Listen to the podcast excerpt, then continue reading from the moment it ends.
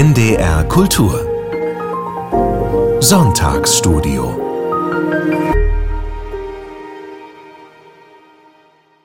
Heute wieder mit Land in Sicht, Neues aus dem Meer der Bücher. Es war einmal in Hollywood, heißt diese 32. Folge. Lisa Kreisler will also mit Joachim Dix über die Traumfabrik in der Literatur sprechen. Dazu müsste er allerdings auch so langsam mal im Studio eintreffen. Ja, ich weiß auch nicht. Das passt so gar nicht zu ihm. Aber du hast ihn auch noch nicht gesehen, Kai, oder?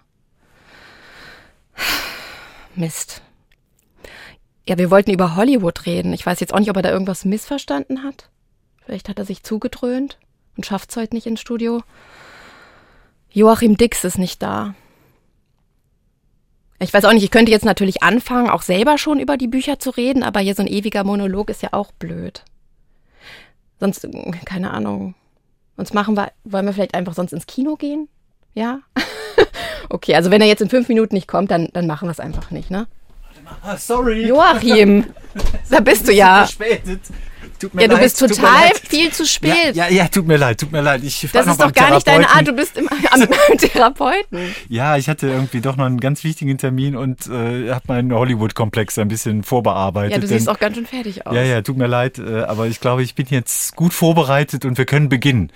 Hollywood ist ja auch nicht so ein ganz leichtes Thema, was du dir mal wieder hast einfallen lassen, Lisa. Ja, Es gibt Liebe aber auch Lisa. Kreisler, warum bist du eigentlich immer wieder mit Themen unterwegs, äh, die mich so erschüttern? Sag mal, Erschü- welche, um welche? erschüttert dich Ja, ja, ich glaube schon. Also das Es kommt jetzt aber auch mit diesem, weil du gerade von deinen Therapeuten kommst wahrscheinlich, ne? Ja, dass Es kann so gut sein. Ich erstmal in, erstmal in Ruhe hier ankommen Komm und ein erst mal bisschen in zu Ruhe an. Atem kommen. Du kannst ja schon mal erzählen, um welche Bücher handelt es sich heute eigentlich? Wie alle sprechen wir natürlich auch über den neuen Roman von Benjamin von Stuckrad-Barre noch wach. Wir können uns dem Hype nicht entziehen. Wir wollen es auch nicht. Ein bisschen Glamour schadet dem Literaturbetrieb nicht. Alle waren gespannt auf den Roman MeToo. Was hat es mit dem Springer Verlag zu tun? Darüber sprechen wir, aber natürlich auch, wie das ästhetisch ist, das Buch, ob uns das überzeugt. Wir sprechen über einen sehr klugen Essay von Kevin Wennemann. Der heißt Sunset Boulevard vom Film Bauen und Sterben in Los Angeles. Ja, der macht sehr viele Themen auf und führt sie zusammen in einem sehr schmalen Band. Wird wirklich spannend, glaube ich, äh, da zusammen dran zu arbeiten, denn so ganz leicht entschlüsseln lässt dieser Text sich nicht. Und wir sprechen über die wundervolle Marilyn Monroe-Biografie von Joyce Carol Oates mit dem schönen Titel Blond, die nochmal neu übersetzt wurde vor anderthalb Jahren im Echo Verlag, der nur Bücher von Frauen verlegt.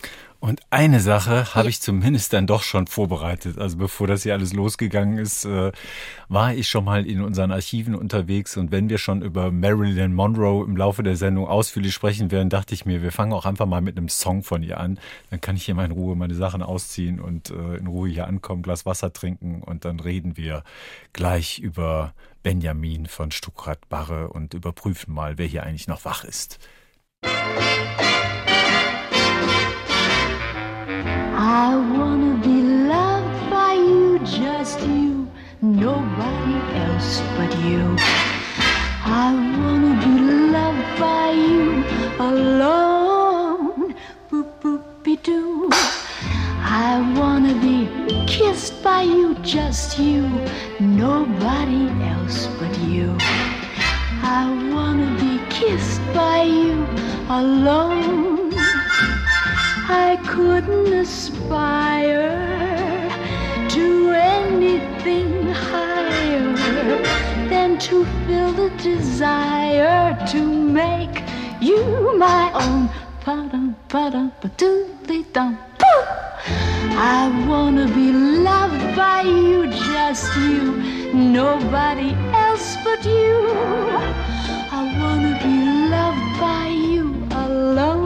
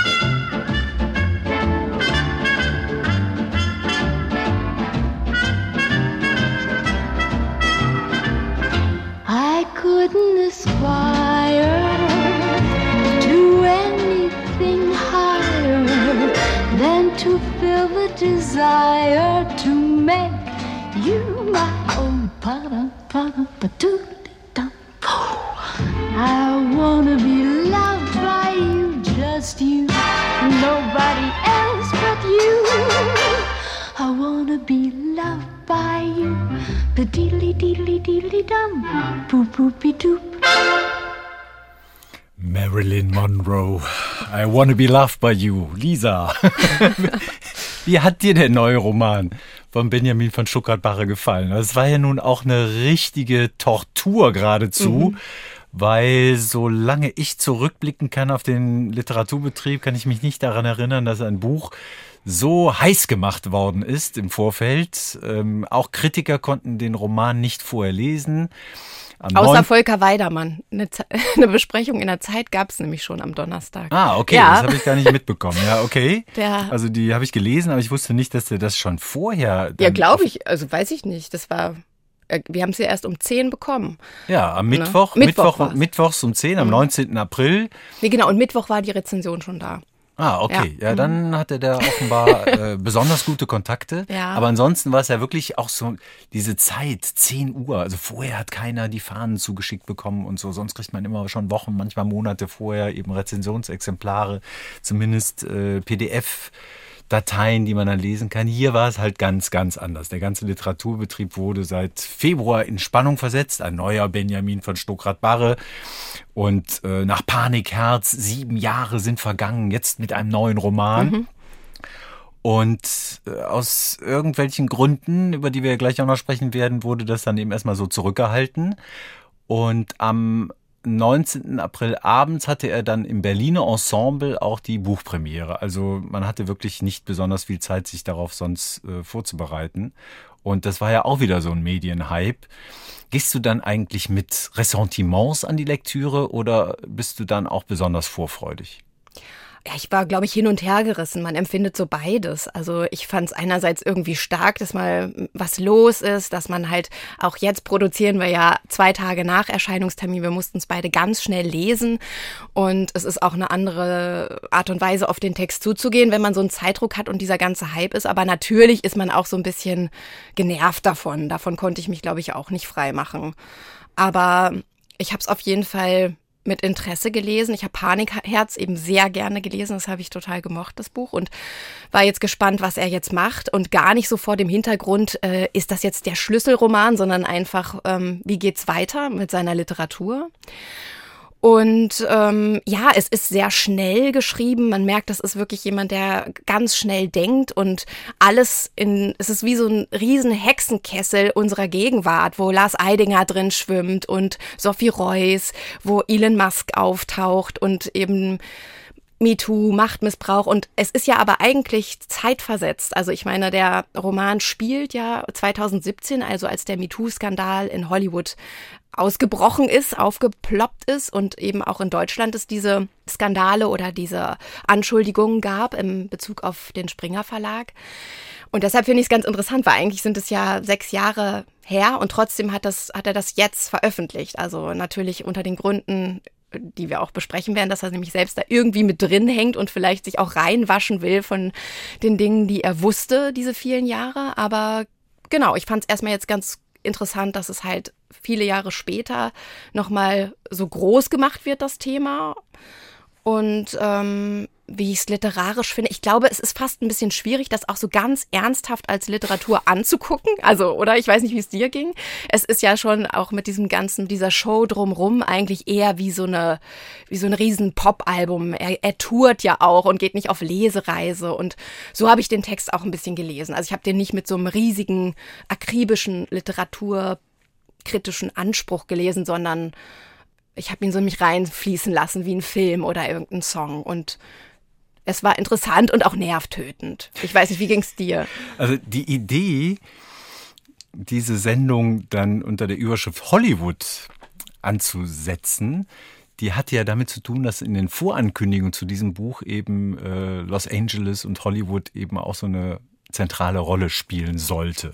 Da habe ich bei der Lektüre dann immer mal wieder so zwischendurch gedacht, natürlich ist man da in Hollywood und äh, Rose McGowan, die Frau, die den Weinstein-Skandal eben erstmal so publik gemacht mhm. hat, bevor sich dann viele andere Schauspielerinnen dann auch äh, dazu geäußert haben und ähm, äh, sich öffentlich positioniert haben. Die spielt ja auch eine Rolle, kommt dann immer wieder an so einem seltsamen Pool vor und äh, bevor Im Chateau Marmont, diesem berühmten Hotel, ne, genau. wo er sich genau. immer einmietet, der Ich-Erzähler. Ja, und ähm, das ist dann aber sehr schnell erkennbar, dass es eigentlich doch stärker um diese Springer-Geschichte mhm. geht. Also von Springer und von der Bild-Zeitung ist zwar seltener die Rede, als äh, man so mutmaßen könnte. Es ist dann ja mal eher von so einem äh, Fernsehkonzern mhm. die Rede und es Brüll-Fernsehsender. Brüll-Fernsehsender und CEO ist dann halt äh, der Chef und mhm. dann gibt's auch noch den Chefredakteur und äh, natürlich denken dann äh, alle, so war es jedenfalls auch in den ganzen Kritiken, die ich jetzt noch auf die Schnelle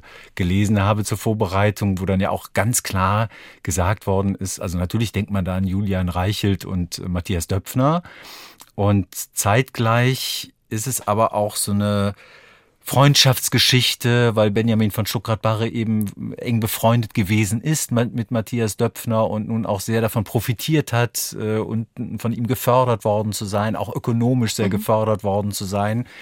Und das hat er in Interviews inzwischen dann eben auch sehr deutlich gesagt, dass das zumindest der reale Teil, der reale Hintergrund zu diesem Roman darstellt, dass sich sehr viele Frauen aus dem Springer-Umfeld eben bei ihm gemeldet mhm. haben und ihm von diesen sexuellen Übergriffen erzählt haben. Und er dann halt irgendwann die Frage, und so wird es ja auch im Roman geschildert, entweder Arschloch oder kein Arschloch. Also so ist die Formulierung.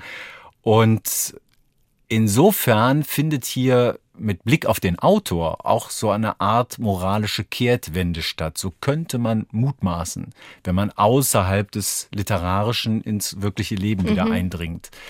Ich habe dann immer nur wieder so gedacht, womit der Roman ja vor allem spielt, ist, dass es diese Grenzziehung bei genauer Betrachtung gar nicht gibt. Und da ist ein, ich weiß auch nicht, entweder bin ich ja Traditionalist oder ich habe es noch nicht ganz rausgefunden, da habe ich andere Anforderungen an Literatur. Mhm. Also ich bin dann schon eher auf der Seite derjenigen, die halt sagen, ich weiß doch als Leser immer, dass eine Vermischung zwischen Fiktion und sogenannter Realität stattfindet. Aber die brauche ich ja nicht so vor die Augen geführt zu bekommen, so wie das äh, jetzt Stuckrad Barre aber macht. Und das hat mich bei der Lektüre schon ein bisschen genervt. So also hättest du, hättest du es lieber gehabt, er hätte einen journalistischen Artikel darüber geschrieben oder wäre sozusagen im, im sachlichen Erzählen geblieben. Nee, ich hätte mir mehr gewünscht, dass er noch mehr ins Fiktionale gegangen mhm. wäre. Also mir als Leser mehr vertraut hätte, als zu sagen, die Dechiffrierung, die gelingt mir auch, ohne dass es doch immer wieder so, so eindeutig gemacht wird. Mhm. Und dann gibt's ja, ich glaube, das ist ja auch so eine juristische Maßnahme von Seiten des Verlags, wenn dann am Anfang, ich zitiere das mal ganz kurz, gesagt wird, dieser Roman ist in Teilen inspiriert von verschiedenen realen Ereignissen, er ist jedoch eine hiervon losgelöste und unabhängige fiktionale Geschichte, daher erhebt der Roman keinen Anspruch, Geschehnisse und Personen und ihre beruflichen und privaten Handlungen authentisch wiederzugeben, vielmehr hat der Autor ein völlig eigenständiges neues Werk geschaffen. Und okay, also äh, Gieb Moyer und Witsch hat mit Maxim Biller und Esra äh, schon nicht so gute Erfahrungen gemacht und äh, sicherlich werden da eine Menge Juristen mitgelesen haben und immer wieder Rücksprachen getroffen worden sein. Wie können wir denn ein Buch mit 150.000 Exemplaren an den Start bringen? Mhm. Also das ist auch eine außergewöhnliche Maßnahme, mit einer solch großen Auflage zu beginnen. Wenn das jetzt aus juristischen Gründen zurückgezogen werden müsste, das wäre ein großes Fiasko äh, für den Autor und den Verlag. Also insofern werden die sicherlich alles schon so abgesichert haben. Aber dafür ist er mir noch zu nah dran eigentlich an der Wirklichkeit. Und diese Idee, sich da moralisch frei zu mhm. machen, ob dafür Literatur eigentlich der richtige Weg ist, habe ich meine Zweifel. Mhm. Also es ist auf jeden Fall so eine Gratwanderung, die er versucht. Also die Konstellation ist so, man hat einen Ich-Erzähler, der eben sehr nah an dem Ich aus Panikherz auch dran ist und vermutlich eben auch an Benjamin von Stuckrad-Barre. Also Panikherz, der Vorgängerroman, der Vorgängerroman, er genau, seine Suchterfahrung genau. zum Thema gemacht ja. hat. Und dieser Ich-Erzähler ist in Kalifornien im Chateau Marmont und schreibt da, ist da mit äh, Stars und coolen Leuten zusammen und hängt am Pool ab und ist aber auch immer wieder in Berlin. Und dieser Freund, mit dem er befreundet ist, ist eben der Chef vom äh, Springer Verlag oder der Chef von einem großen Medium in Berlin. Und ähm, dann gibt es noch den Chefredakteur, der ihm untersteht, aber der eben ja, so als Arschloch inszeniert wird und eben diese Frauen bedrängt mit SMS, in äh, diesen SMS, die er nachts schreibt, wo steht, bist du noch wach, zum Beispiel, ne, in Bezug auf den Titel. Ähm, das ist die Konstellation. Und ähm, die Frauen, die sich ähm, in Berlin da belästigt fühlen, die kommen dann alle auf äh, den Ich-Erzähler zu und vertrauen sich ihm an, vor allem Sophia, eine Moderatorin mit wahnsinnig geglätteten Haaren. Und ähm, ich finde, es ist wirklich interessant, dass er diese moralische Instanz ist, die zwischen diesem, er diese tiefe Männerfreundschaft mit diesem Chef, die ähm, trinken zusammen, heulen sich beieinander aus und genau, schieben sich auch irgendwie Geld zu. Und gleichzeitig sagt er ihm immer, da läuft so viel falsch in deinem Unternehmen, du musst hingucken und er nimmt diese Warnung aber nicht ernst oder übergeht sie, was auch immer. Und es gibt diese Frauen, die sich auch an ihn wenden. Also er ist so dazwischen.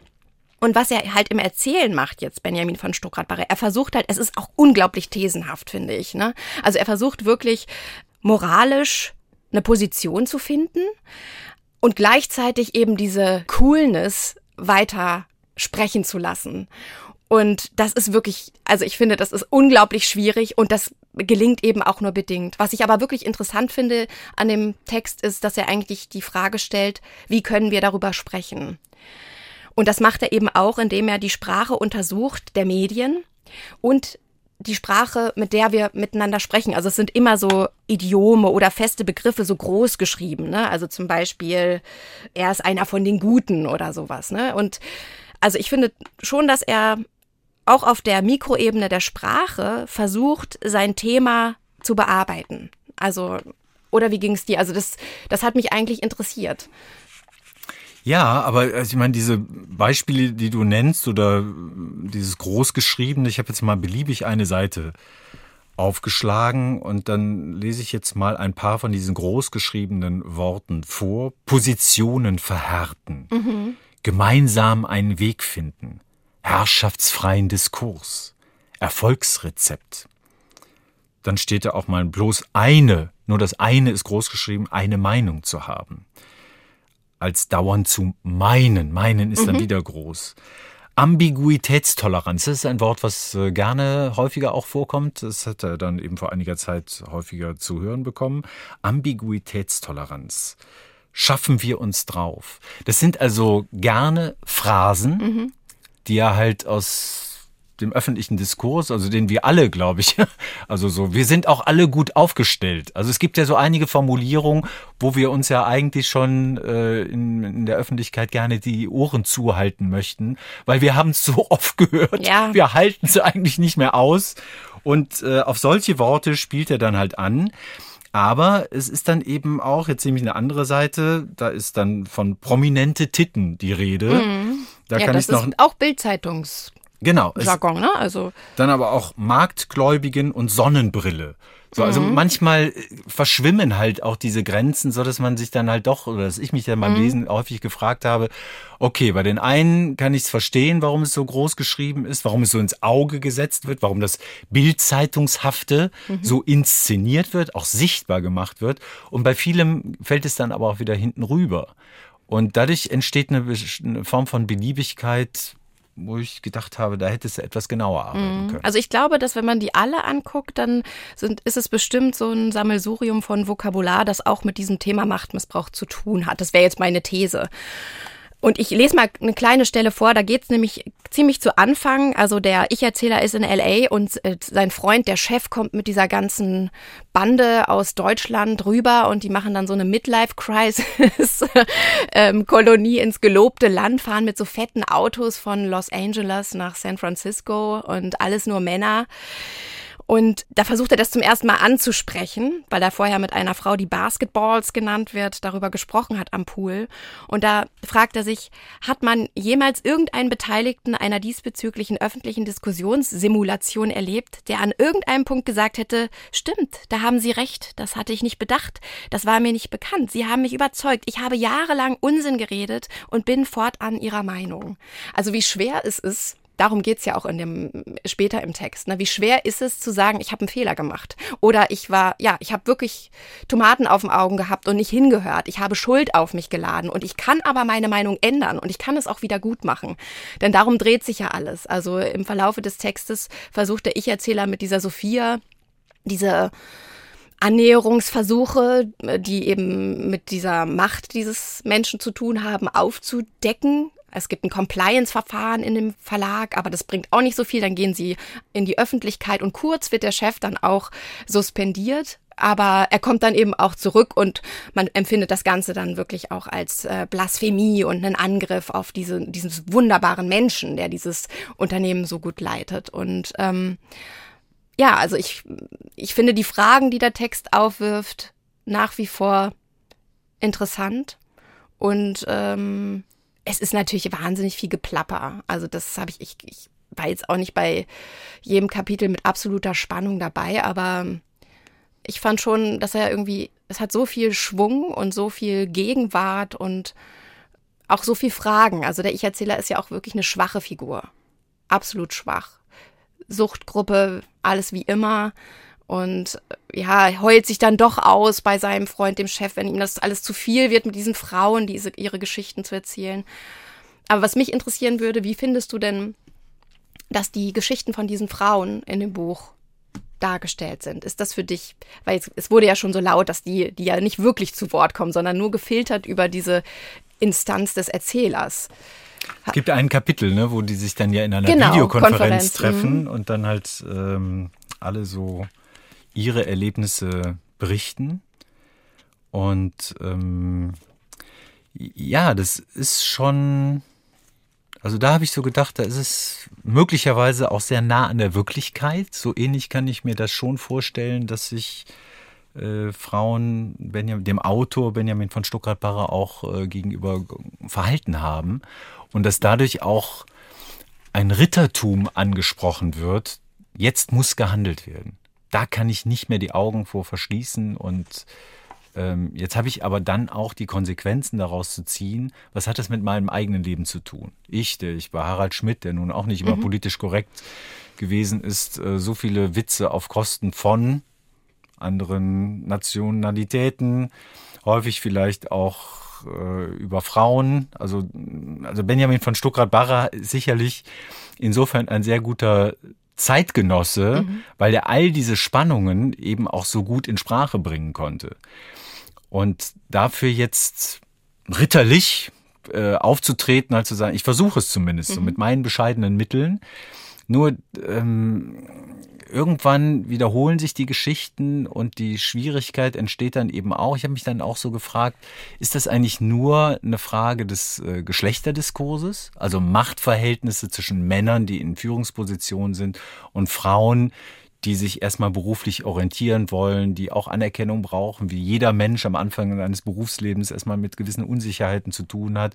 Und äh, dieser Chefredakteur macht das ja nicht ungeschickt und macht es ja auch also was heißt ungeschickt? Äh, also er, er, macht es transparent in einer gewissen Weise, weil sich alle Frauen, das ist ja dann auch das Problem, im Nachhinein fragen, wie konnte ich eigentlich nur darauf reinfallen? Also in einem Emanzipationszeitalter, wo junge Menschen auch schon darüber aufgeklärt werden, wie der Laden läuft und wie kann ich dann sozusagen mit Anfang 20, mit Mitte 20 noch auf genau die Geschichten reinfallen, die ich ja schon als Pubertierende vielleicht erzählt bekommen habe. Und das bleibt ja auch ein gewisses Rätsel. Und ich habe dann halt so auch gedacht, ja, das äh, wird jungen Männern in ihrem beruflichen Aufstreben auf eine andere Art, aber möglicherweise auch ganz ähnlich äh, widerfahren. Ja, aber wirklich auf eine andere Art. Das glaube ich schon. Ja, okay. Aber jedenfalls ist das ein Diskurs, der eben nicht nur mit Weinstein zu tun hat, der nicht nur mit der Bildzeitung zu tun hat, sondern den wir in allen beruflichen Kontexten beobachten können, wo Hierarchien etabliert sind. Hierarchien haben immer die Problematik, dass da auch Missbrauch mit betrieben werden kann. Und dann bekommt es aber einmal etwas Überzeitliches. Auch deshalb finde ich das ja so spannend, dass wir dann von diesem Buch ausgehend uns das Thema Hollywood genommen Ja. haben. Weil, so werden wir ja nachher, wenn wir über das Buch äh, von Joyce Carol Oates, Blond, über Marilyn Monroe sprechen werden, wo dann ja auch nochmal so vor Augen geführt wird, wie alt dieses System schon ist. Wie alt. Und äh, das ist sozusagen Hollywood ohne diesen Missbrauch möglicherweise gar nicht gibt. Zumindest nachdem klar war, dass damit Erfolg, ökonomischer Erfolg auch zu, zu erzielen gewesen ist. Und das geht halt so weiter und das Buch endet ja auch sehr, naja, sehr enttäuscht. Es wird ja sehr schnell deutlich im letzten Kapitel, die Frauen haben sich zwar öffentlich geäußert, sie haben angeklagt, sie haben Anklage erhoben und äh, sie sind so mutig gewesen, das zu erzählen, was ihnen widerfahren ist, aber an den Strukturen ändert sich offenbar erstmal nichts. Genau. Und genau, und diese, diese sexuellen Verstrickungen in Hierarchieverhältnissen, ich, das, kam mir, das kommt mir in dem Buch vor und das war neu, wie so ein ähm, Paralleluniversum, was die ganze Zeit stattfindet und mitläuft, ne? Aber worüber man nicht sprechen kann, worüber es keine richtige Sprache und eben auch kein Medium gibt. Er versucht jetzt über den Roman. Ne? Es ähm, gibt Videokonferenzen, es gibt, ähm, was gibt es, äh, Sexismusbeauftragte, Ja. Sexismusbeauftragte. Und ich, hier gibt's auch ein ähm, Zitat, da redet er mit seinem Anwalt, der Ich-Erzähler, der auch den, den Springer-Chef eben schon auf dem Kieker hat und äh, gegen den vorgehen will. Und er sagt, Upsi, alles gut. Eine Frage hätte ich noch. Also in Mark Zuckerbergs Metaverse, wenn wir da dann alle einen Avatar haben oder einer sind oder was weiß ich, was der Kollege da genau vorhat, was ist denn das dann eigentlich mit da mit den Persönlichkeitsrechten? Hat ein Avatar auch welche? Und das kam mir, das fand ich ziemlich gut, weil diese Liebes- und Sexebene. Es ist ja auch keine, keine Vergewaltigung, von keiner Vergewaltigung, wenigstens in Berlin nicht die Rede, in Hollywood schon, sondern es sind ja auch Liebesbeziehungen, die mit diesem Machtmissbrauch zu tun haben. Weil diese Idee fand ich, das war irgendwie neu an dem Text, dass es wie so ein Metaverse ist, so ein Macht-Metaverse, über das wir aber nicht sprechen können. Also das wirklich parallel existiert und äh, wir versuchen es auch immer wieder und du hast schon gesagt, es ist halt ein ganz, ganz alter Diskurs und ein ganz, ganz alte ein ganz altes mit, ja, wie, sagt man das? Was sagt man dazu? Es ist wirklich schwer, das auf den Begriff zu bringen. Es ist einfach Teil des Zusammenseins, ne? Teil unserer gesellschaftlichen Struktur schon immer wahrscheinlich. Und dieses Buch zeigt natürlich, das ist aber eher das Langweilige, dass es immer so bleibt. Aber diese Idee darüber, als diese Parallelwelt nachzudenken, das habe ich damit rausgenommen. Also ich glaube schon, dass man, ja, man kann mit dem Buch arbeiten, wenn man Lust hat. Aber man muss halt Lust haben, ne? Und Ja, also ich habe mich dann halt ähm, beim Lesen irgendwann auch so gefragt, es gab so ein, so ein Dauerzweifel. Ist das eigentlich in meinem Sinne, ohne da aber so einen überheblichen Maßstab anlegen zu wollen, aber ist das so in meinem Sinne wirklich Literatur? Oder ist das halt der Weg, Kunst das, dafür zu instrumentalisieren, öffentliche Debatten anzuregen. Das ist ja auch möglich. Also dafür steht ja Kunst auch oft genug. Und doch ähm, durch diese Inszenierung, durch, dieses Großschreiben, was wir jetzt schon äh, intensiv besprochen haben, kam mir dann irgendwann so der Gedanke, ist, also wird ja ein Tausch vorgenommen von, von Boulevardjournalismus, der transferiert wird in eine Art Boulevardliteratur. Also wird jetzt die Literatur dem Boulevard auch angepasst und insofern ist das jetzt auch mit diesem ganzen Medienhype, den wir, äh, an dem wir auch teilnehmen mit unserer Sendung, aber ist das auch eben mit Haltbarkeitsdaten versehen? Also und das ist, wäre dann ja doch der Unterschied zu dem, was ich sonst unter Literatur verstehe, dass also Literatur im Idealfall eben auch Jahre später noch eine gewisse Wirkmächtigkeit hat und eine Wirkkraft.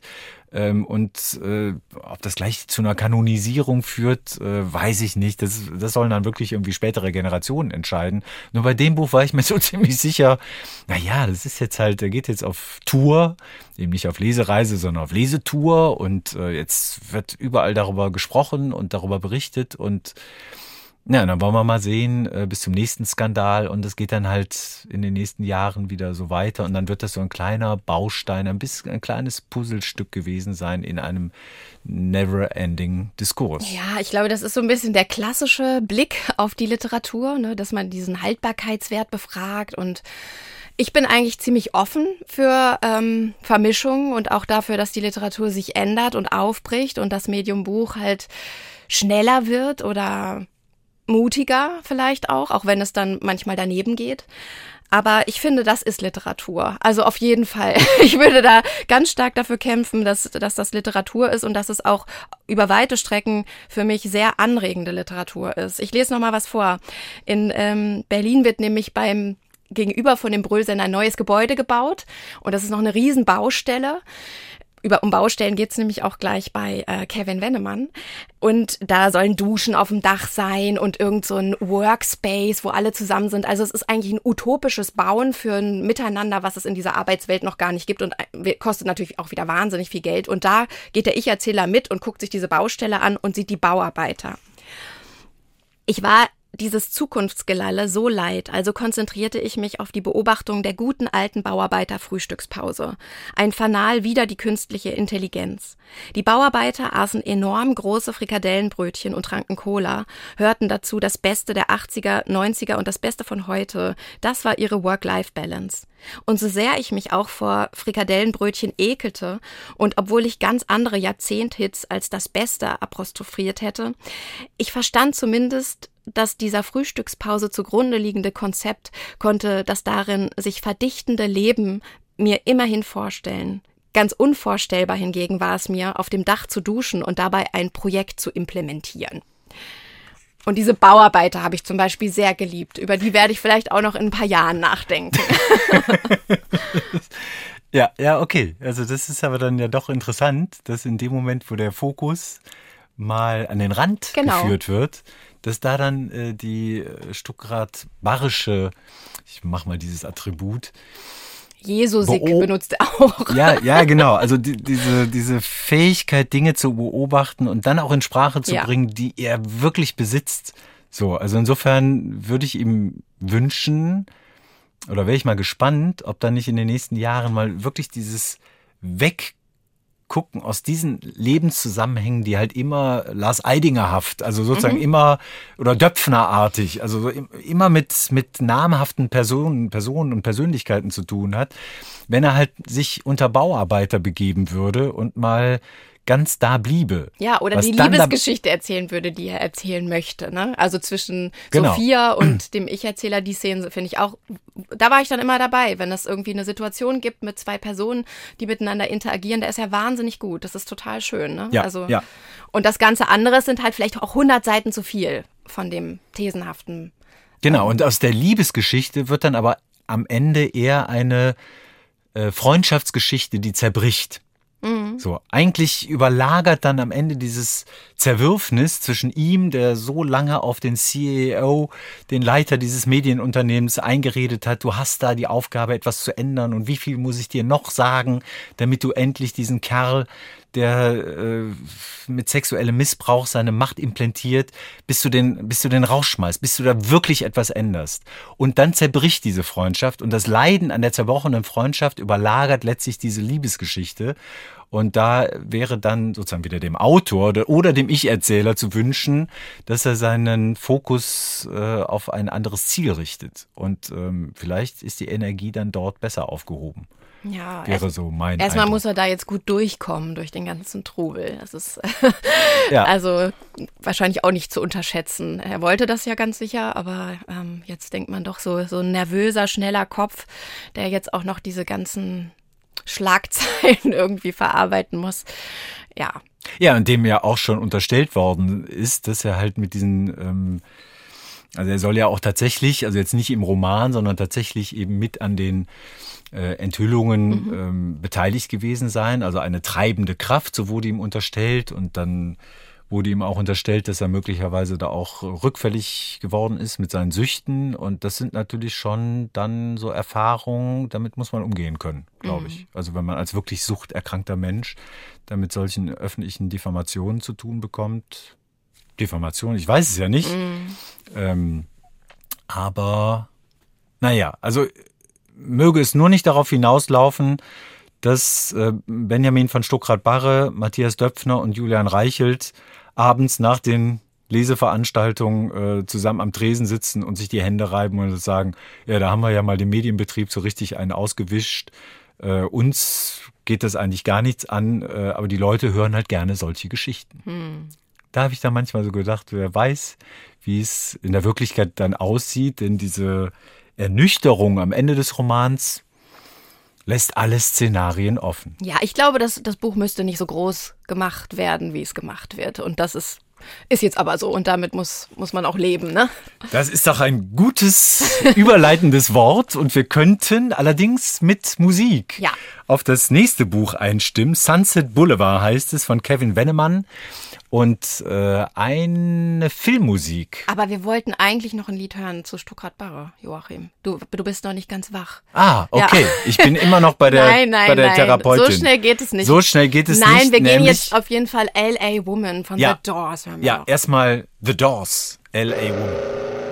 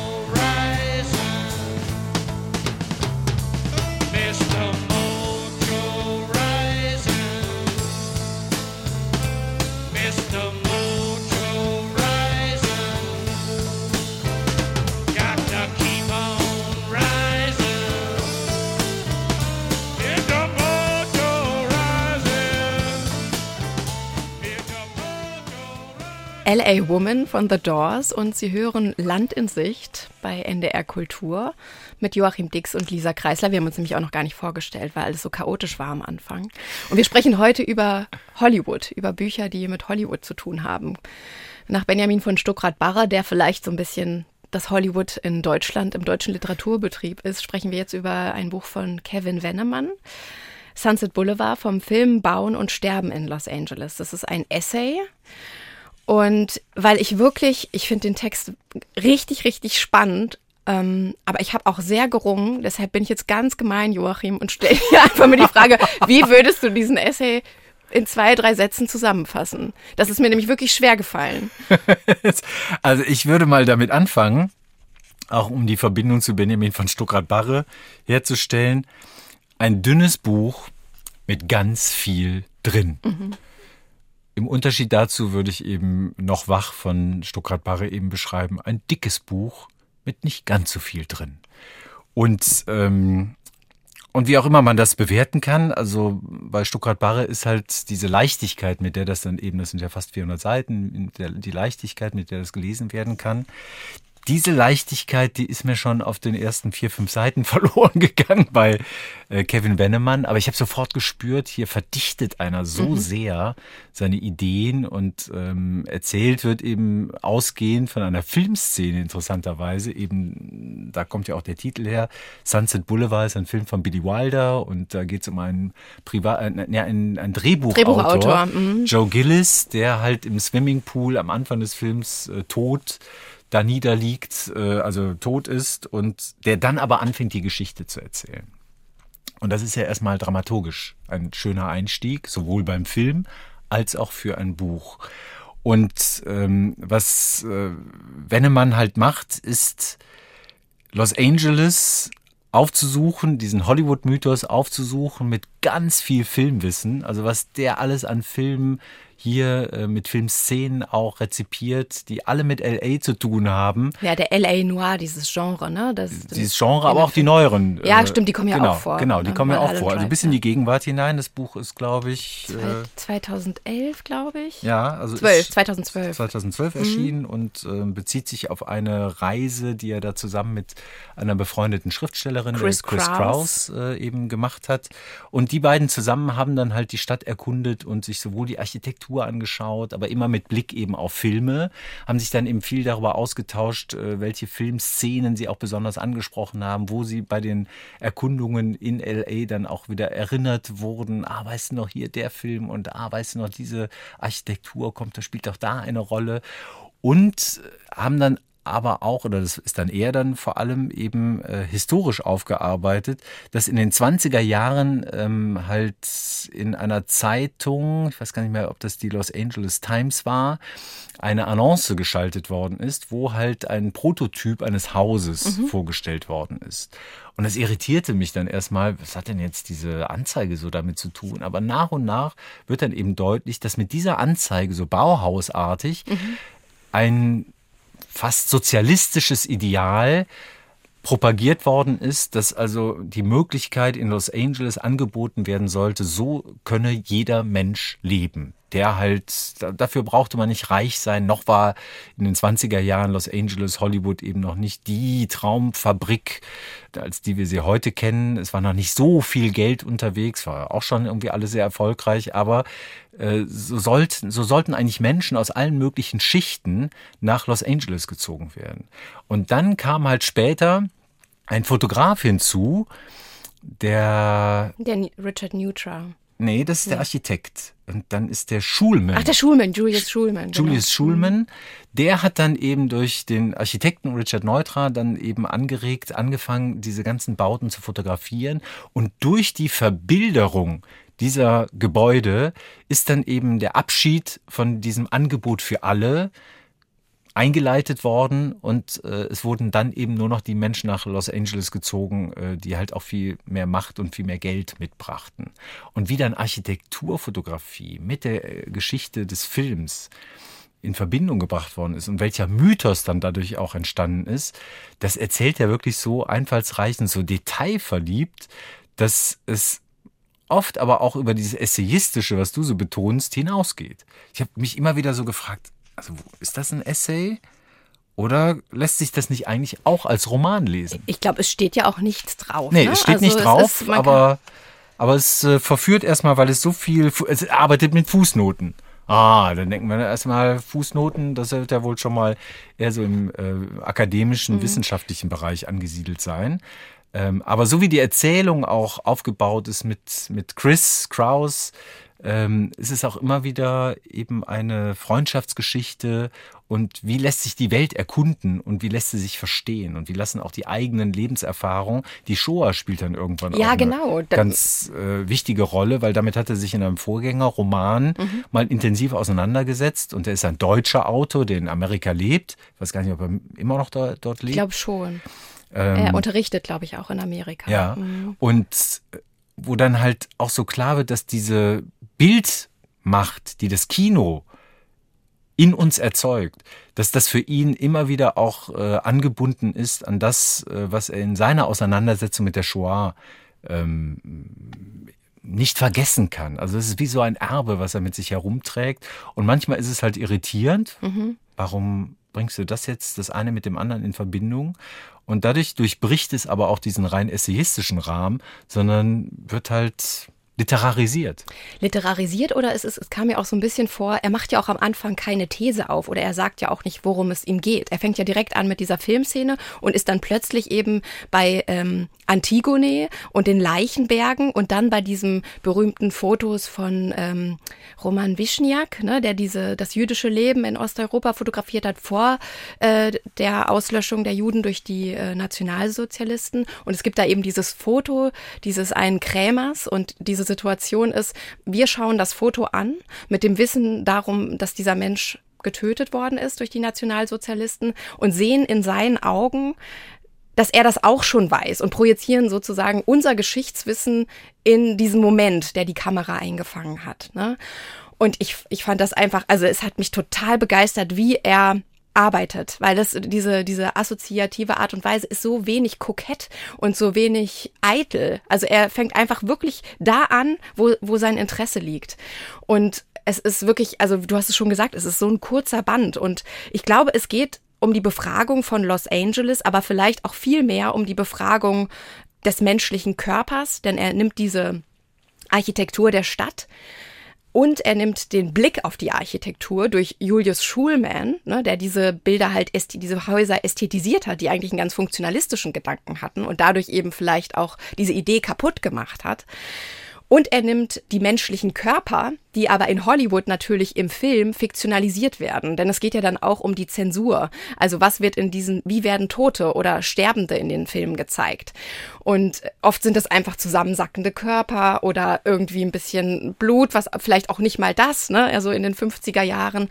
Und das aber das Sterben unausweichlich ist. Und wenn wir einen sterbenden Körper sehen oder auch dieses Foto dieses jüdischen Krämers sehen, dass unser Sterben da auch immer mit anwesend ist in dem Moment des Betrachtens. Ne? Das ähm, macht ja auf so eine, ja, auf so eine unmittelbare Art und Weise verständlich. Es ist ein unglaublich intellektueller Text und trotzdem äh, gibt er nicht an mit seiner, mit seiner Schleue, sondern er möchte wirklich, dass man sich einlässt auf ähm, sehr spezifische Gedanken, die wieder über sich hinausweisen auf also diese große Menschheitsfrage. Ne? Also wie wer blickt wen an? Gibt es ein Wir? Ne? Wenn wir zum Beispiel als Überlebende die die, diese, diese jüdischen Menschen betrachten auf den Fotos? Und gibt es dann ein Ihr oder ist jeder Mensch nicht eigentlich, das kommt ja dann am Ende dabei heraus, in seinem Leben und Sterben echt und einzigartig? Also er spielt mit ähm, der Fiktionalisierung des Lebens und bringt sie dann immer wieder zurück auf die wahre auf die Realität, die Ver äh, Realität der Menschheitsverbrechen. Und das ist schon auf diesen 180 Seiten ein ganz schöner Ritt. Und dann gibt es eben noch diese wunderbare Autorin Chris Kraus, die äh, vielleicht viele kennen. Äh, der Roman I Love Dick wurde nämlich auch verfilmt und es gibt eine ganz tolle Serie. Und da gibt es diesen einen tollen Satz, den er zitiert aus ihrem Buch. Es muss der Wüstensand gewesen sein, der uns in jener Nacht zu Kopf stieg, vielleicht auch der Wunsch, das eigene Leben ein wenig zu fiktionalisieren. Ich weiß es nicht. Und das erschien mir so ein bisschen wie wirklich das Zentrum des Textes. Also die Fiktionalisierung, der Tod, die Architektur, die, die Räume und Körper, in denen wir leben und eben unsere eigenen sterblichen Körper. Und das alles verbunden mit Filmwissenschaft und äh, Geschichte. Also das ist wirklich naja, und den, und den Schulmann, den Fotografen, mhm. den wollen die dann ja auch äh, treffen, zu einem Interview ja. treffen. Das genau. ist ja so ein, so ein durchgehendes Motiv. Also das ist schon ziemlich am Anfang wird das irgendwie als Idee erstmal entwickelt. Dann überlegen sie halt beide oder Chris fragt dann äh, eben den Erzähler, ja, welche Fragen würdest du ihm denn gerne mhm. stellen? Dann fangen die halt so mal an, so ein Interview zu entwerfen und genau diese Fragen nach der Ästhetisierung und dadurch aber auch die Zerstörung einer, einer Ursprungsidee und so. Und also jedenfalls wollen sie diesen damals 97, 98 Jahre alten Fotografen, er lebt halt. Mhm. Also ich glaube nur noch. Kevin Wennemann will ihn treffen. Ähm, ja, okay, ja, ja. aber die beiden tauschen sich immer wieder genau, aus. Genau, weil er immer Fragen formuliert. Ne? Mhm. Genau, und äh, und das zieht sich halt so durch und man hat immer so dieses Gefühl, ja, irgendwann wird es ja wohl mal zu dieser Begegnung kommen, aber es kommt, es mhm. darf, glaube ich, jetzt verraten ja. werden. Äh, es kommt nicht zu der Begegnung, aber durch diese Auseinandersetzung mit ihm ähm, bekommt das Thema eben immer wieder diese Tiefe. Mhm. Denn nur durch diese Gegenfigur äh, Schulman äh, ist das eigentlich erklärbar, was den Wennemann so umtreibt. So, also wenn es den nicht gäbe, gäbe es das ganze Problem vielleicht gar nicht. Der macht das erst bewusst, obwohl der ja weder für die Filme verantwortlich ist, noch für die Architektur, sondern er ist ja nur der Bebilderer mhm. dieser Architektur. Das ist ja ganz interessant, mhm. dass er immer wieder merkt, ah, der Auslöser, wie ein Katalysator ist dieser Fotograf eben wichtig und der lebt noch und den sollte ich unbedingt treffen und aber das kommt nicht dazu. Mhm. Aber die persönliche Begegnung ist nicht nötig, weil er diese Art der Auseinandersetzung in der Literatur dann schon betreibt. Mhm.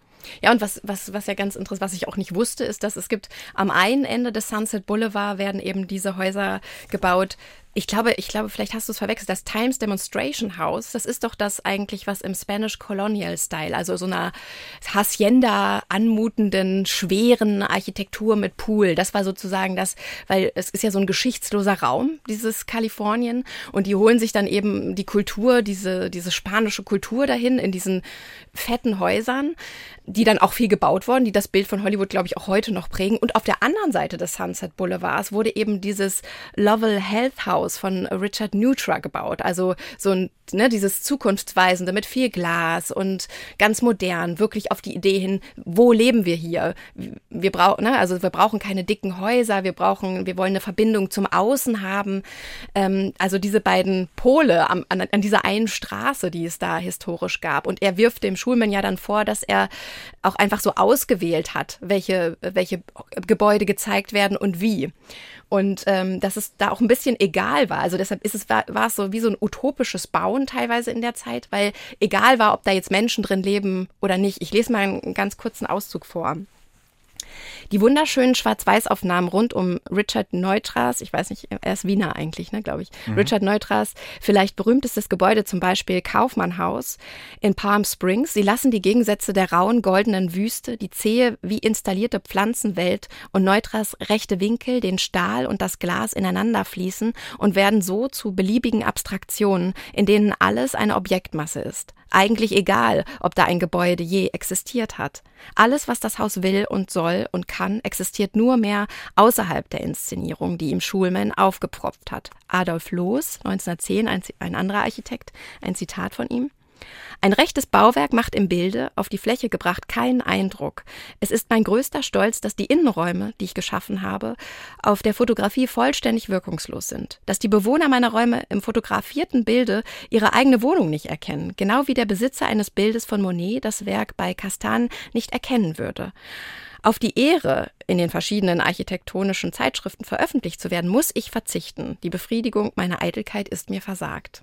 ne? Also das, äh, die Idee war eigentlich, Häuser zu schaffen, die, die eben dem Menschen dienen und die Ästhetisierung durch diese, diese Fotografien, das ist halt dieser große Vorwurf. Es werden zum Beispiel auch ähm, nicht die Häuser gewohnt. Es gab ja damals auch noch, oder die Rassentrennung wurde aufgehoben, aber wie es mit Rassismus in dieser Stadt umgegangen wurde, auch das wirft er ihm vor. Ne? Also, dass diese Häuser, in denen die Schwarzen gelebt haben, die People of Color, eben nicht fotografiert wurden und auch eben auf dieser Landkarte, äh, dieser bildlichen Landkarte unserer Geschichte dann gar nicht vorkommen. Ne?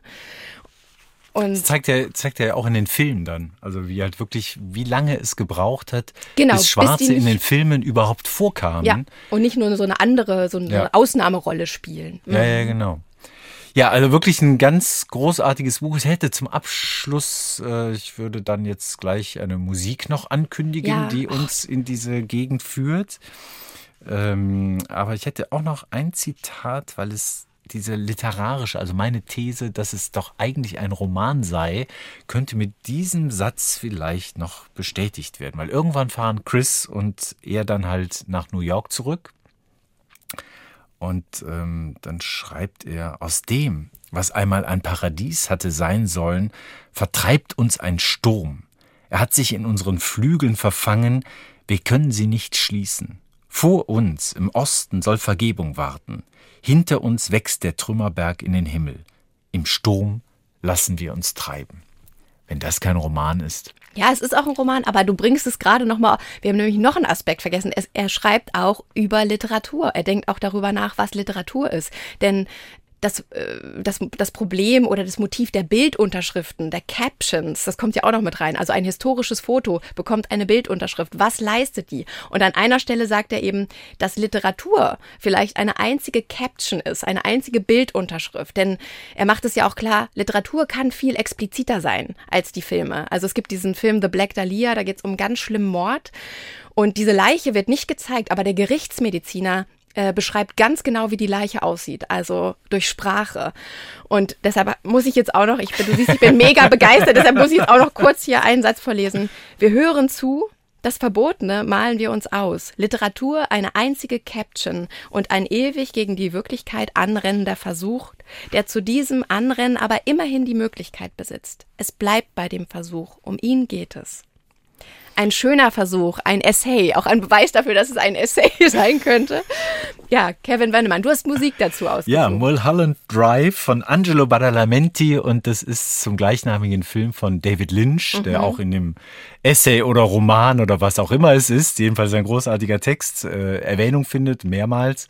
Und äh, diese Musik hören wir uns jetzt an.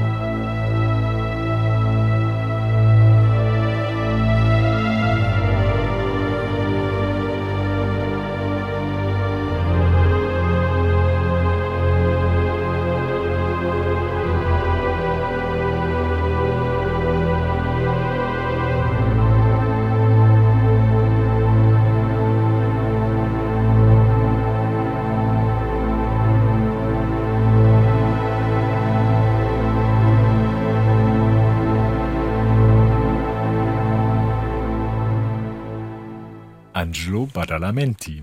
Mulholland Drive aus dem gleichnamigen Film von David Lynch. Und jetzt kommen wir zum dritten und letzten Buch für diese Sendung Land in Sicht, Lisa. Ja. Und da geht es um eine mythologische Figur, Figur. nämlich Marilyn Monroe. Joyce Carol Oates hat ein, ein echt dickes Buch über sie geschrieben. Also in der Übersetzung hat es über 1000 Seiten. Und ähm, mit einem schönen gezeichneten Porträt von ihr vorne, vorne auf dem Cover. Blond ist der Titel. Im Amerikanischen ist es äh, Blond, oder nicht? ist es auch blond? Nee, ich überlege gerade nur, das ist ja relativ spät erst ins Deutsche übersetzt Ja, worden, weil es ist nee. 2012, glaube ich, erschienen. Und, 2001 ist es erschienen. ah, okay. Genau. Genau. genau, Es gibt auch Interviews äh, zu 20 Jahre blond, die man im Internet finden kann, äh, wo dann halt äh, Joyce Carol Oates dazu befragt worden ist, weil sie ja erstmal mit einem schmalen Buch beginnen wollte und hat dann beim Schreiben offenbar gemerkt, äh, dass es doch auf wenigen hundert Seiten nicht zu machen sei.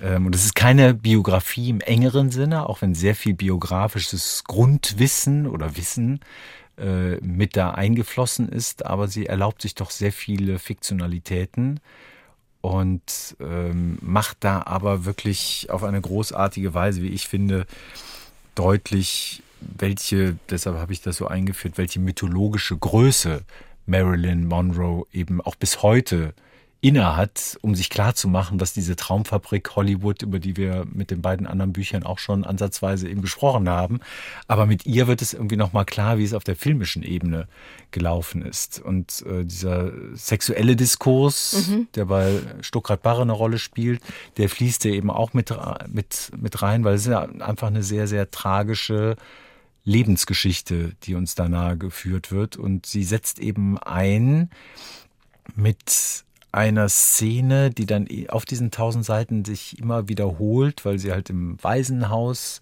untergebracht ist, manchmal ihre Mutter sieht, Die ist in der Psychiatrie. die in der Psychiatrie ist und manchmal kommt die Mutter vorbei und holt sie ab und und einmal gibt es eben diese Szene, ich glaube, da ist sie sechs Jahre alt, wo ihr dann die Mutter Daddy zeigt und ihr ein Foto von Clark Gable ähm, äh, eben zeigt und sagt, hier, das ist dein, das ist dein Vater, aber du darfst, sie nennt nicht den Namen, einfach nur ein Bild. Aber fortan ist dieses sechsjährige Mädchen mit einem Bild vom Vater verbunden und ähm, hat dadurch auch gleich so eine Affinität zum Film. Ja, die Mutter arbeitet auch beim Film. Ich glaube, ne, die hat halt, sie beschreibt die Mutter, es ist auch wirklich ein sehr visueller Text, aber auch sehr haptisch und die Gerüche. Also die Mutter arbeitet beim Film mit irgendwelchen Chemikalien und davor muss sie immer ihre, deshalb trägt sie immer Handschuhe, weil ihre Hände so verätzt sind. Also sie sind, sie sind alle in der Industry und der Vater angeblich auch, aber diesen Vater lernt sie eben nie kennen. Der bleibt eben das große, der große Mythos, aber auch so ein Sehnsucht, riesiger Sehnsuchtsort. Denn es beginnt ja in der Kindheit und äh, sie ist wird bei der Großmutter groß, bis äh, die Mutter sie dort abholt und sie fortan bei der Mutter leben soll. Aber die Mutter ist ähm, ja schizophren und kann versucht dann irgendwann auch, ähm, also es ist so angedeutet, das Kind zu zu töten. Und dann rennt sie halt weg und wird dann von irgendwelchen Bekannten erst aufgenommen, landet dann aber im Waisenhaus und ähm, schlägt sich dann von dort alleine durch, wobei sie immer wieder zu ihrer Mutter zurückkehrt, zu dieser Mutter, die wirklich auch sehr grausam zu ihr ist, auch schon im Kindesalter. Ja, besucht sie aber bis zum Schluss in der Psychiatrie und ist immer für sie da, aber wartet eben immer darauf, dass ihr Vater irgendwann kommt. Und sie bekommt ja auch im Laufe des Buches dann irgendwann vermeintlich Briefe von ihrem Vater, in, dem, in denen er sich nicht zu erkennen gibt, aber sagt, dass er sie kennt. Also es ist ein großes Thema, dieses, äh, dieses Vatermotiv. Aber was ich schön finde, ist, dass sie Joyce Carol Oates ganz klar es auch als ein, ein Buch über die Schauspielkunst einführt, denn sie arbeitet immer mit so Zitaten aus Stanislavskis Werk, ne, die, die Arbeit des Schauspielers an sich selbst. Warte, ich muss jetzt nochmal gucken, nicht, dass ich es. Genau, die Arbeit des, des Schauspielers an sich selbst. Und da sind immer wunderschöne Zitate, die das Erzählte und diese, diese fiktionale Biografie, die sie geschrieben hat, dann immer noch mal mit so einem so einem Topos irgendwie ausstatten oder so einem Blick. Also ganz vorne steht schon, gerät man bei vollständiger Dunkelheit in einen Lichtkreis, fühlt man sich sofort von allem isoliert. Der Zustand heißt in unserer Sprache öffentliche Einsamkeit. Während der Vorstellung unter den Blicken einer tausendköpfigen Menge können sie sich immer in ihre Einsamkeit zurückziehen, wie die Schnecke in ihr Gehäuse. Sie können immer den kleinen Kreis der Aufmerksamkeit mit sich herumtragen, nicht nur auf der Bühne, sondern auch im täglichen Leben. Und in diesem Kreis der Einsamkeit steht eben Marilyn Monroe oder Norma Jean Baker, wie sie ja eigentlich heißt, oder die blonde Darstellerin, wie sie auch im Laufe des Romans irgendwann genannt wird. Und diese verschiedenen Rollen und das Unbehagen auch mit dieser Sexikone, die sie dann irgendwann wird, das ist in dem Buch, ja, also es ist wirklich, ich fand es eine drastische Lektüre. Ich weiß nicht, ob es mir als Frau so geht, aber man erkennt einfach vieles wieder. Ich lese sonst gar nicht so doll identifikatorisch, aber diese Lektüre hat mich so berührt. Also diese, diese Intelligenz, sie liest Dostoevsky, sie liest Schopenhauer, sie will eine gute Schauspielerin sein, sie will Leuten Glück bringen. Es sind immer so schöne Sätze auch, denn meine Haut ist meine Seele oder einfach erreichen, dass die Menschen Freude haben am Leben, dass sie leben wollen. Das sind alles so, sie wird immer so naiv gezeichnet und in dieser Naivität ist aber auch so eine ganz große Intelligenz.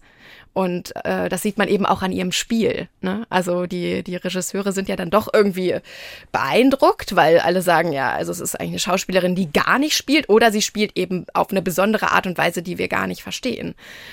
Und wie sie aber trotz alledem immer alleine bleibt und halt wirklich, ja, also die Sexszenen, es ist wirklich ganz viel Sex, ganz viel Busen, ganz viel Haut, ganz viel Fotze, ganz viel Herablassung ähm, von Seiten der Filmindustrie und der Männer, mit denen sie zusammen ist. Und da, das zerstört sie. Also sie hat wirklich eine ganz schöne künstlerische Begabung. Und äh, das, das fand ich an dem Text besonders, dass man das so ja, also sie erzählt ja mit ganz viel Schwung und lustig auch, ne?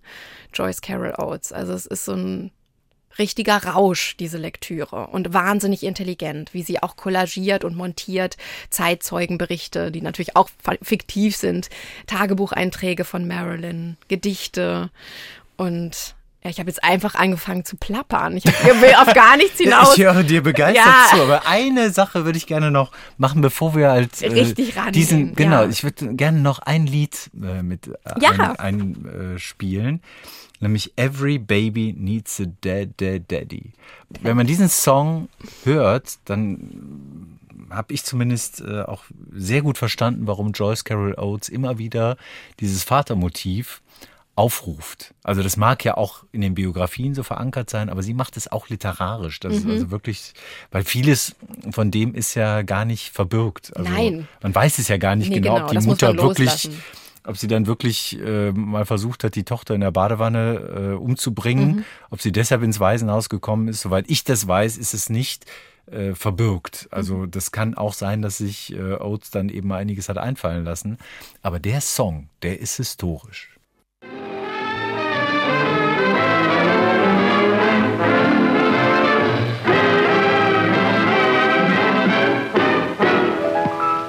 It was cold outside of Tiffany's. I was shivering in the storm. I walked in and asked the gentleman, could I please keep warm? He asked me, how come a baby doll has no comfy place to go? Gentleman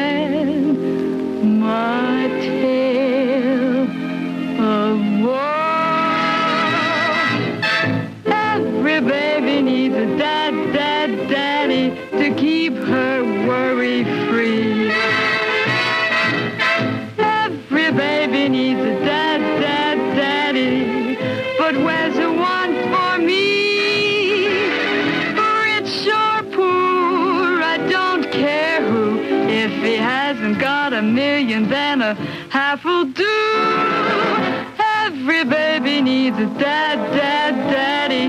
Could my dad, daddy be you?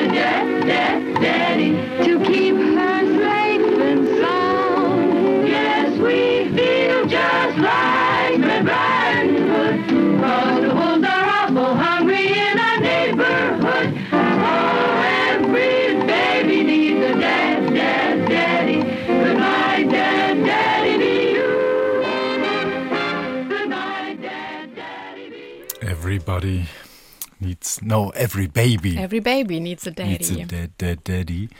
Marilyn Monroe. Und es erinnert ja auch, und das ist auch bei der Lektüre von äh, Joyce Carol Oates Roman Blond eben sehr erkennbar, die MeToo-Debatte, die wir vorhin aufgerufen haben, als wir über Benjamin von Stuttgart-Barre äh, gesprochen haben, da, wie alt das ist.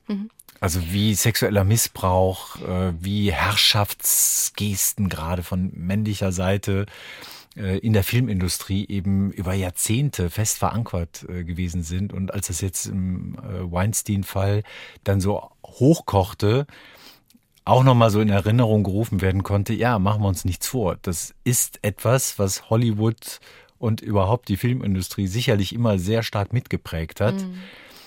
Und die Frage, die sich jeder dann auch bei der Bewertung in den öffentlichen Diskursen eben stellen kann, ist, haben wir das nicht eigentlich gewusst?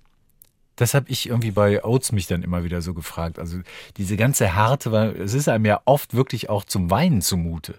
So denkt diese ganze Verletzlichkeit und ähm, diese ganze Brutalität, mit der da auch mit ihr umgegangen worden ist, ähm, die Öffentlichkeit wird das ja gewusst haben. Hm. Und ähm, dennoch eben im Kinosaal das alles auch gerne wieder vergessen haben. Ja, und vielleicht ist dann, das thematisiert ja auch Benjamin von Stuckrad-Barre. Eigentlich, nee, wir haben nichts bemerkt. Aber eigentlich ist es da und alle wissen es auch. Und es ist halt die Frage, was ist denn äh, seit Marilyn passiert, ne? Und also Ja. wie, wie hat sich da überhaupt irgendwas getan, ne? Also vielleicht spricht man ein bisschen anders darüber, aber also auf jeden Fall. Ich finde vielleicht sogar ist das Blond halt das, ähm, das bessere MeToo-Buch, ähm, au- auch jetzt, weil man einfach viel expliziter diese, diese, diese Schonungslosigkeit und diese, ähm, ja, diese schreckliche Gefangenschaft in dieser Rolle spürt, ne, weil es wirklich auch, weil diese Körper halt so, dieser Körper halt so drastisch ausgebeutet wird, auch von der Autorin, ne, weil sie halt wirklich immer wieder das aufruft, die, ne, diese, die Äußerlichkeiten, die Oberfläche von ihr, wie sie wann aussieht beim Sex und wie sie sich verhält. Und also, ja, die, das ist eigentlich auf einer, also da kann man nicht, keinen großen Unterschied erkennen, ne, also, Naja, und ich habe dann irgendwann auch so gedacht ähm, oder mir die Frage gestellt, ist Hollywood eigentlich überall? So? Also ist es die Geschichte von Marilyn Monroe, die uns hier so erzählt wird, aber sind halt bestimmte, vielleicht auch weniger glamouröse Effekte. Aber das halt in dem Moment, wo eine Form von industrieller Anfertigung, also diese Traummaschine, also dass da halt immer so viel Geld äh, mit verbunden ist, dass das eben ohne Machtmechanismen dieser Art, dann auch sexueller Art, gar nicht zu haben ist. Und dass das eben dieses Wissen ist, dass immer, wenn wir im Kino sitzen, äh, eben auch so eine Frage mitläuft, was sehen wir eigentlich außerdem noch? Was sehen wir immer schon mit? ja. Also wir, wir gehen dann aus den Filmen raus und reden dann, ah, hier hat sie sich aber schauspielerisch bei Misfits äh, von einer Charakterrolle gezeigt und so. Es wird halt dann ganz viel diskutiert oder das Method Acting ähm, von Stanislavski, das hat sie aber hier wirklich zur Perfektion gebracht oder also kann man alles drüber sprechen. Nur das auch Wissen der Rezipienten, also von uns allen, die wir etwas lesen, die wir etwas sehen, das halt auch bloßzulegen, das fand ich dabei ganz interessant. Das äh, halt rückblickend eben bei vielen äh, historischen Problemen, die dann ganz offensichtlich werden, ähm, das Wissen oder das, was ja auch jüngere Generationen immer den älteren Generationen an Fragen stellen. Ähm, habt ihr das nicht gewusst? Mhm. So, und äh, das haben wir sowohl in, in den Bereichen von sexuellem Missbrauch, so denke ich das halt immer in der Bewertung, dass die katholische Kirche oder die Kirchen insgesamt, äh, also es werden dann immer von den Einzelfällen, äh, darüber wird dann äh, viel berichtet und erzählt und das ist auch gut, das erstmal da zu belassen. Aber die Strukturen, die sind ja viel älter. Marquis de Sade hat über den sexuellen Missbrauch in äh, Klöstern schon Ende des 18. Jahrhunderts äh, oder Anfang des 19. Jahrhunderts sehr ausführlich geschrieben. Und uns will man heute immer noch erzählen, das wären Einzelfälle. Wo ich so denke, ja, aber die Machtstrukturen sind eben struktureller Natur. Und darüber endlich mal zu reden, wäre es an der Zeit. Genauso ist es halt auch in der Filmindustrie, mhm. äh, dass wir dann so eine Diskussion haben oder auch in Springer-Konzernen oder anderen Konzernen, wo das dann halt äh, bekannt ist. Aber das Wissen läuft eigentlich schon viel länger mit, bevor es dann irgendwann mal greifbar gemacht werden kann. Also da ist die Geschichte von Marilyn Monroe eben auch besonders berührend. Mhm. Wie ist dir das gegangen? So, also so vor diesem Hintergrund, das äh, über die Zeit ihrer Lebenszeit mhm. bis in die Gegenwart äh, verlängert zu betrachten. Also ich hatte, ich hatte ein ganz anderes Problem als bei, oder ich hatte das Problem ganz anders als bei der Lektüre von Benjamin von Stuckrad-Barre, dass ich so gedacht habe, sie ist eine historische Figur, ne? Und, und Joyce Carol Oates nimmt sich jetzt diese Geschichte und erzählt sie halt teilweise wie sie wirklich war. Und teilweise ist es ja immer eine Fiktionalisierung. Jede Biografie ist mir schon klar. Aber ich hatte dann irgendwie, also ich hatte viel stärker den Impuls, wissen zu wollen, war das jetzt wirklich so, als bei Benjamin von Stuckrad-Barre? Also, ne, hat sie wirklich eine Affäre gehabt mit Kennedy? Oder, ne, also das, das, das, das hat mich ganz anders, das hat so richtig geprickelt die ganze Zeit. Und es hat mich auch wahnsinnig wütend gemacht, das Buch.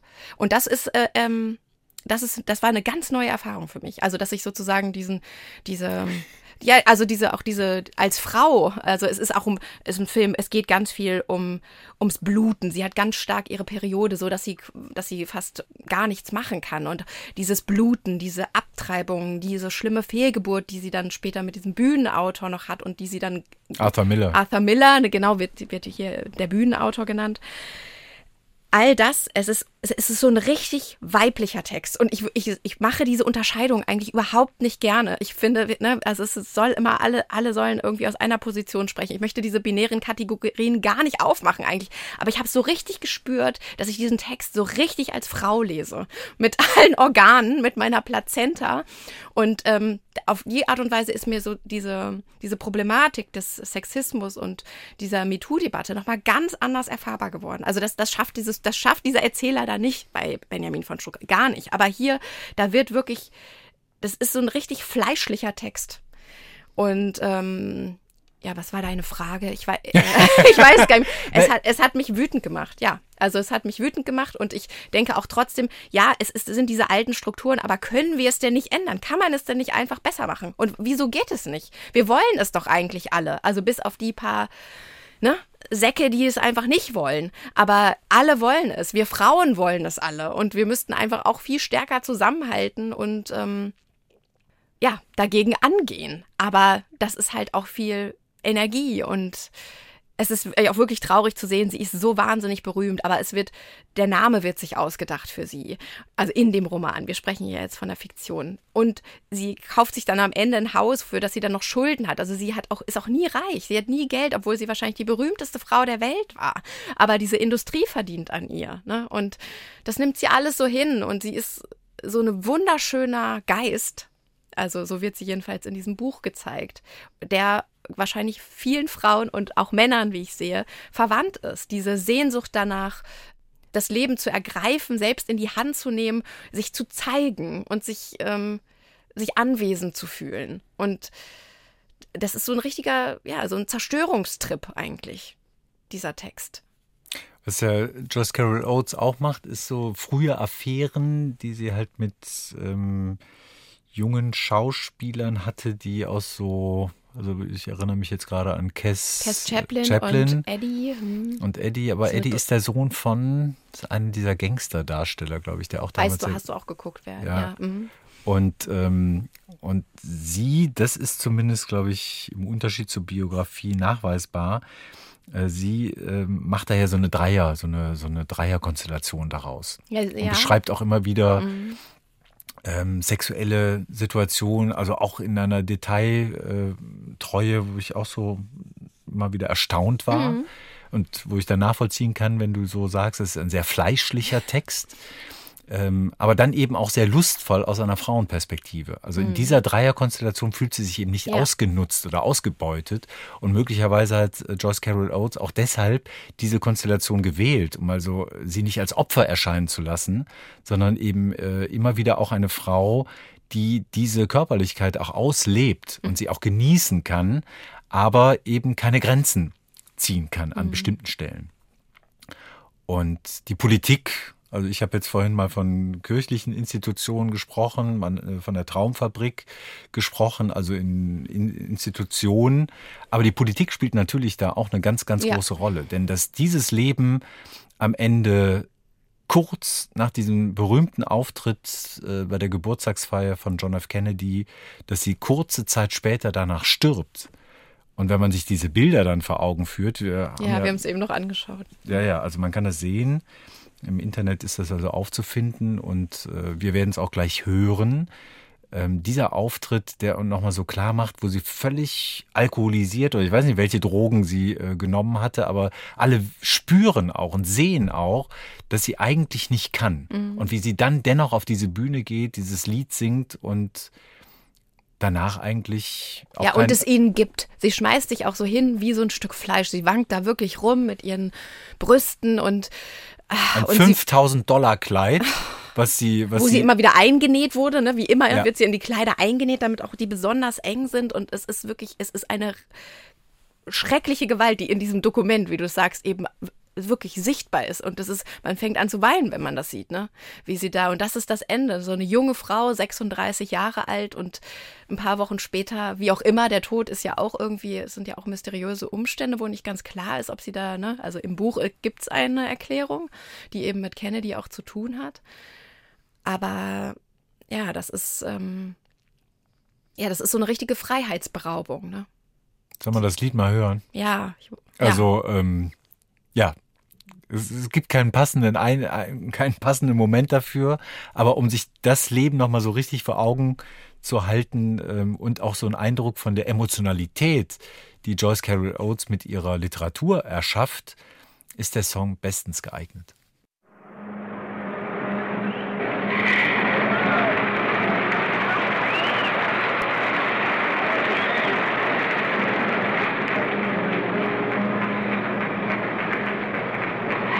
Happy birthday to you. Happy birthday to you.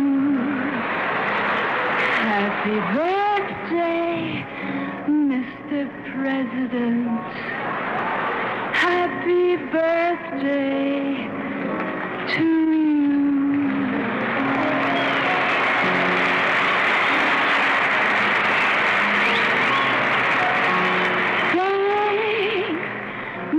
Mr. President, for all the things you've done, the battles that you've won, the way you deal with U.S. Steel and our problems by the ton. We thank you so much. Everybody, happy birthday!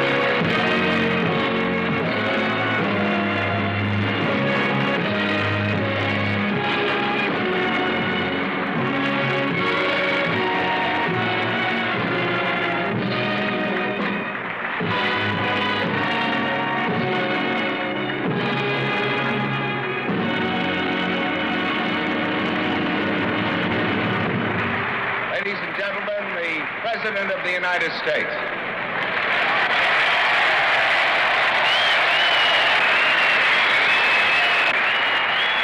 Thank you. I can now retire from politics after having had uh, Happy Birthday sung to me in such a sweet. John F. Kennedy. Hat sich Und immerhin noch bedankt und alle haben gelacht die ganze Zeit. Alle haben gelacht, ja. Mhm.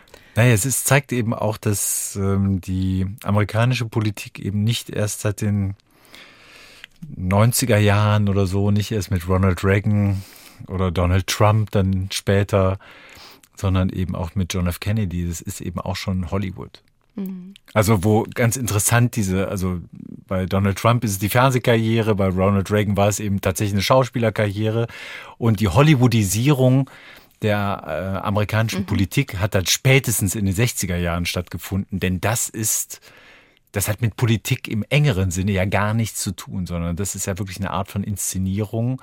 Und die Art, wie die Menschen da auch lachen, das ist ja rückblickend wirklich, ja, weiß gar nicht, also mich macht das sprachlos. Ja, vor allem vor dem Hintergrund, zumindest im Buch, dass äh, die beiden ja eine Affäre hatten. Ne? Also das ist ja, wo er sie dann am Ende auch wirklich rausschmeißt, weil sie zu durcheinander ist oder zu viel Medikamente genommen hat und nicht mehr klarkommt, während er am Telefon ist und wegen der Kuba-Krise ganz wichtige Telefonate führt. Also so ekelhaft ist das Kennedy-Bild auch. Ne? Und in, vor diesem Hintergrund eben dann noch diese diese Szene mit diesem Angebot, sie möchte doch für ihn noch ein Geburtstagsständchen singen und sie, also es, sie hat auch was total selbstzerstörerisches. Das zeigt dieses Buch ja auch. Also die Figur Marilyn Monroe oder Norma Jean Baker, wie sie ja eigentlich immer lieber sein möchte. Ähm, und ähm, sehr schön fand ich auch, dass ähm, dieses Zwillingsmotiv die ganze Zeit durchgeführt wird. Also Norma Jean Baker wird am 1. Juni geboren. Sie ist Zwilling, ihre Mutter sogar auch. Und ähm, dann gibt es eben diesen Zwilling Marilyn Monroe, ne, also ihren eigenen Zwilling. Und ich glaube, mit äh, Cass und Eddie, als sie diese Dreierbeziehung haben, nennen sie sich auch die Zwillinge. Also es geht wirklich ganz doll um diese verschiedenen Rollen, die sie integrieren musste und die vielleicht eben bei ihr aber so widerstrebend sind und so unterschiedliche Dinge möchten, dass sie daran einfach irgendwie, dieser, das Wort ist schrecklich, aber zerbrochen ist. Und schon ganz früh, also sie hat ja auch diese, diese Nackt, wie diese Nacktaufnahme, diese erste Nacktaufnahme von ihr gemacht wird, wo sie 50 Dollar für bekommt. Und ihr ist es ganz wichtig, sie zieht sich nackt aus, aber sie möchte nicht, dass ihre Fußsohlen gezeigt werden. Es ist so schön, weil das, und es leuchtet einem so ein. Ne? Das ist dann irgendwie das Intimste, diese dreckigen, schmutzigen, schönen Fußsohlen von dieser wunderschönen jungen Frau. Sie möchte nicht, dass die auf dem Foto sind. Und was aus diesem Foto dann gemacht wird, ne? Und ja, überhaupt ihre Schönheit. Ihre Schönheit ist einfach eine Bedrohung. Ne? Also das, das, das ist sie, diese Schönheit, die Schönheit ist Macht eben. Es ist auch nichts Neues, aber ich glaube, da gibt es dann so mehrere Sätze, wo es darum geht, was mit dieser Schönheit ist und mit dieser Frau, von der sich alle so über, also es gibt vielleicht zwei, drei Regisseure, die dann nicht mit ihr ins Bett wollen, aber sonst sind alle oder egal wer, der Sportler, der sie dann heiraten will und sie herbestellt, herkommandiert, um sie zu kriegen. Alle wollen sie und man kann sich fast gar nicht entziehen. Und hier steht, er hatte sich den Film allein in einem Kino am Times Square angesehen und geglaubt, unter den Zuschauern gäbe es keinen einzigen Mann, der nicht ebenso empfinde wie er. Dieser Frau ist kein Mann gewachsen, sie muss sterben. Also solche Sätze, ne? Ja, ja, ja, finden sich viele. Finden sich viele. Und ich weiß nicht, wie sie es schafft, aber klar, es ist lang und ich auch in der Mitte gibt es dann schon ein paar Redundanzen mit diesen ganzen Liebesgeschichten und den ganzen Problemen und ihren Zweifeln und Nöten. Aber man bleibt doch ziemlich äh, am Ball, ne? Ja. Auf diesen tausend Ja, ja. Seiten. Das ist schon ziemlich verrückt. Und also es ist eine wunderschöne Sprache, die wirklich sehr visuell funktioniert, gleichzeitig aber auch wie Kevin Wennemann sowas essayistisch-intellektuelles mitbringt, dadurch, dass es so gut montiert ist eben mit, aber da ganz beiläufig. Sie wirft dann da irgend so Satz hin oder auch die ganze Politik, die McCarthy-Ära zu der Zeit, die Kommunisten, also es ist auch alles mit drin, aber sehr erzählerisch, sehr greifbar und ähm, ich weiß gar nicht, wie, wie es wäre, wenn man sich jetzt nur die, mit den Filmen zum Beispiel oder mit ähm, Lekt äh, historischer Lektüre über Marilyn Monroe äh, befassen würde. Ob man ihr so nahe kommen würde wie diese fiktive, in dieser fiktiven Biografie von Joyce Carol Oates. Nee, kann, also es ist ja auch schon zweimal verfilmt worden. Ich Mhm. habe aber keine dieser beiden Verfilmungen gesehen. Mich irgendwie geweigert, äh, weil es ist eigentlich viel besser zu lesen. Ja. Und überhaupt, welche Anmaßung von Schauspielerin äh, Marilyn Monroe spielen zu wollen, ist vielleicht auch so. Also da gucke ich mir dann doch lieber die alten Filme vielleicht nochmal Ja. an. Ähm, aber zumindest hat dieser, dieser Roman von Joyce Carol Oates eben sehr viele Regisseure dann auch angesprochen. Und ähm, da geht es ja vielleicht auch gar nicht so sehr darum, halt Frauen zu finden, die diese Rolle irgendwie ausfüllen können, sondern überhaupt die Geschichte als Symptomatik für Hollywood zu inszenieren. Also möglicherweise ging es, um jetzt doch eine Lanze zu brechen für zwei Filme, die ich gar nicht gesehen habe. Aber das Motiv, äh, diesen Roman verfilmen zu wollen, das leuchtet mir schon ein, weil man es mit Monroe eben besonders gut zeigen kann. Wo sind die Stärken und wo sind die großen, großen Gefahren? Und möglicherweise kommt das Bedürfnis, also diese Sehnsucht, äh, von der hier auch immer wieder diese Rede ist, ob die sich auf einen Vater bezieht, ob die sich auf eine, auf Lebensfreude, auf Harmonie bezieht. Aber möglicherweise ist das im Film gar nicht zu finden. Da habe ich dann immer mal wieder, das habe ich auch bei Benjamin von Stuttgart-Barre immer mal wieder so gedacht, ist die Konsequenz am Ende, wenn wir aus diesen Strukturen ausbrechen wollen, nicht auf die Strukturen zu verzichten und eine bestimmte Art von Aufmerksamkeitssucht so zu reduzieren, dass die, dass die Missverhältnisse eben sich dadurch automatisch auflösten. Keine Filme mehr? Keine Filme. Na, andere Filme. Also Ja. es, äh, aber, aber es gibt ja etwas, was diesen, diesen Bedürfnissen immer wieder oder was diese Bedürfnisse immer wieder so lebendig werden lässt. Also die Wunschmaschine, die lebt ja in uns. Ja, oder das Film muss halt anders sein. Ich glaube, es gibt ja auch, ich, ich habe den Begriff jetzt, äh, der ist mir leider entfallen, dieses, ähm, dass das Kameraauge immer diesen männlichen Blick eigentlich einnimmt und äh, reproduziert. Und es gibt jetzt natürlich schon ganz, äh, ja, seit Jahrzehnten Frauen, die Filme machen. Und ich glaube auch, dass sozusagen die Kamera, darum ging es ja auch bei Kevin Wennemann, die Kamera und die Inszenierung und der Blick, darum geht es in allen drei Büchern, die spielt so eine wesentliche Rolle. Und ich glaube, wie, wie gefilmt wird, wie, wie Menschen gezeigt werden, wie Frauen gezeigt werden, ne? wie das Miteinander gezeigt wird, das ist, das ist, diese Ästhetik ist dann doch auch entscheidend. Und äh, dass es nicht nur das System ist, sondern auch wirklich die Kunst, äh, die Kunst selber, die sich ähm, Verändern sollte. öffnen sollte, vielleicht öffnen oder es ist, es ist super, es ist eine ganz interessante Frage, die du da jetzt aufgegriffen hast. Ich habe auch keine Antwort darauf, aber es ist äh, interessant darüber nachzudenken. Also ja, also alle Bücher haben bei mir auf jeden Fall diese Frage, wer schaut wen an und ähm, mit welcher Berechtigung, mit welchen Gedanken, mit welcher Macht. Und ja, es ist wie so eine wie so ein ganz irres Spiegelkabinett gerade in meinem Kopf. und ich stelle mir vor, dass die Kamera, die Kamera wichtig ist. Soll ich dir noch ganz kurz sagen, warum wir überhaupt über Hollywood gesprochen haben? Ja, es ist Ja. gut, das, gut, das noch zu erfahren am Ende der Ja, Sendung. es hat nämlich also was, nichts- was hat dich auf diese Ja. Wahnsinnsidee Das gebracht? ist gar keine Wahnsinnsidee. Als wir ein neues Thema brauchten für Land in Sicht, da war gerade Oscarverleihung. Und du erinnerst dich, dieser wahnsinnig konventionelle, super schlechte Kriegsfilm, wie ich finde, im Westen nichts Neues, hat halt endlich einen Oscar bekommen. Und ich hab, war so, ich hatte den Film irgendwie gesehen und habe gedacht, was ist das denn? Jetzt, heute, diese super stumpfe ne, Blutästhetik, dieses, dieses so richtig so ein stupider Kriegsfilm und der kriegt jetzt den Oscar und alle freuen sich so in Deutschland. Und da habe ich gedacht, ja, was ist denn dieses Hollywood eigentlich, das überhaupt nicht dazu in der Lage ist, viel experimentellere. Genau, darum geht's nämlich auch. Das ist auch wieder so ein männlicher Blick in diesem Film. Und warum ist es nicht was viel weicheres, was assoziativer denkt, wie Sven Kevin Wennemann? Ne? Also deshalb habe ich gedacht, Joachim, was ist eigentlich los in Hollywood? Und dann kam Stuttgart Barre um die Ecke, habe ich gesagt, gut, das nehmen wir und gucken mal, was wir finden. Und ich bin total glücklich über diese, dass ich diese drei, drei Bücher gelesen habe. Manchmal ist es ja auch eine Qual, aber ja. genau und ja. Ja, ja, aber dieses Glück teile ich. Also, ähm, Hoffentlich. also ich würde halt besonders nochmal empfehlen wollen Sunset Boulevard von Kevin Bennemann. Also, wie habe ich gesagt?